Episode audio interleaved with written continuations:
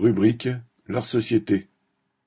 Réforme des retraites, reculer pour mieux sauter. Macron espère-t-il trouver un terrain d'entente avec le nouveau chef LR, Éric Ciotti, ou veut-il se donner le temps de tenter de rallier la CFDT En tout cas, il a finalement décidé de repousser au 10 janvier l'annonce détaillée de la réforme des retraites, ce qui montre qu'il n'est pas si sûr de pouvoir mener son attaque avec succès.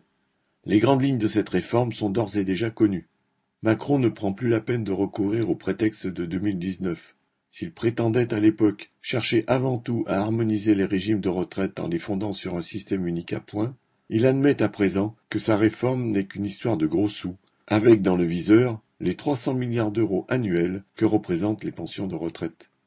L'idée serait de récupérer une partie de cette manne en repoussant à 65 ans l'âge minimal de départ à la retraite. La première génération touchée serait celle de la seconde moitié de l'année 1961, alors qu'elle pouvait théoriquement partir à la retraite dès l'été prochain.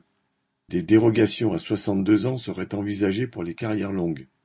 Ce dispositif permet aujourd'hui de prendre sa retraite à 60 ans à condition d'avoir validé 43 années de cotisation avec un certain nombre de restrictions puisque sur l'ensemble de la vie, seulement deux trimestres en invalidité ou quatre trimestres au chômage peuvent être comptabilisés. En réalité, réforme après réforme, toutes les carrières deviennent des carrières longues, faisant reculer peu à peu les conditions de vie des travailleurs. En 2020, l'âge moyen de départ à la retraite, 62 ans et demi, est déjà supérieur de deux ans à ce qu'il était en 2010. Tous les travailleurs ne restent cependant pas en emploi avec l'allongement de la vie active, car beaucoup sont usés par le travail ou mis à l'écart par les patrons.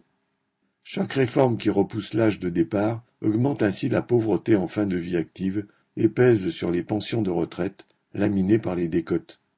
D'après la DARES, environ 46% des 55-64 ans ne travaillent plus, qu'ils soient au chômage, en maladie ou en invalidité.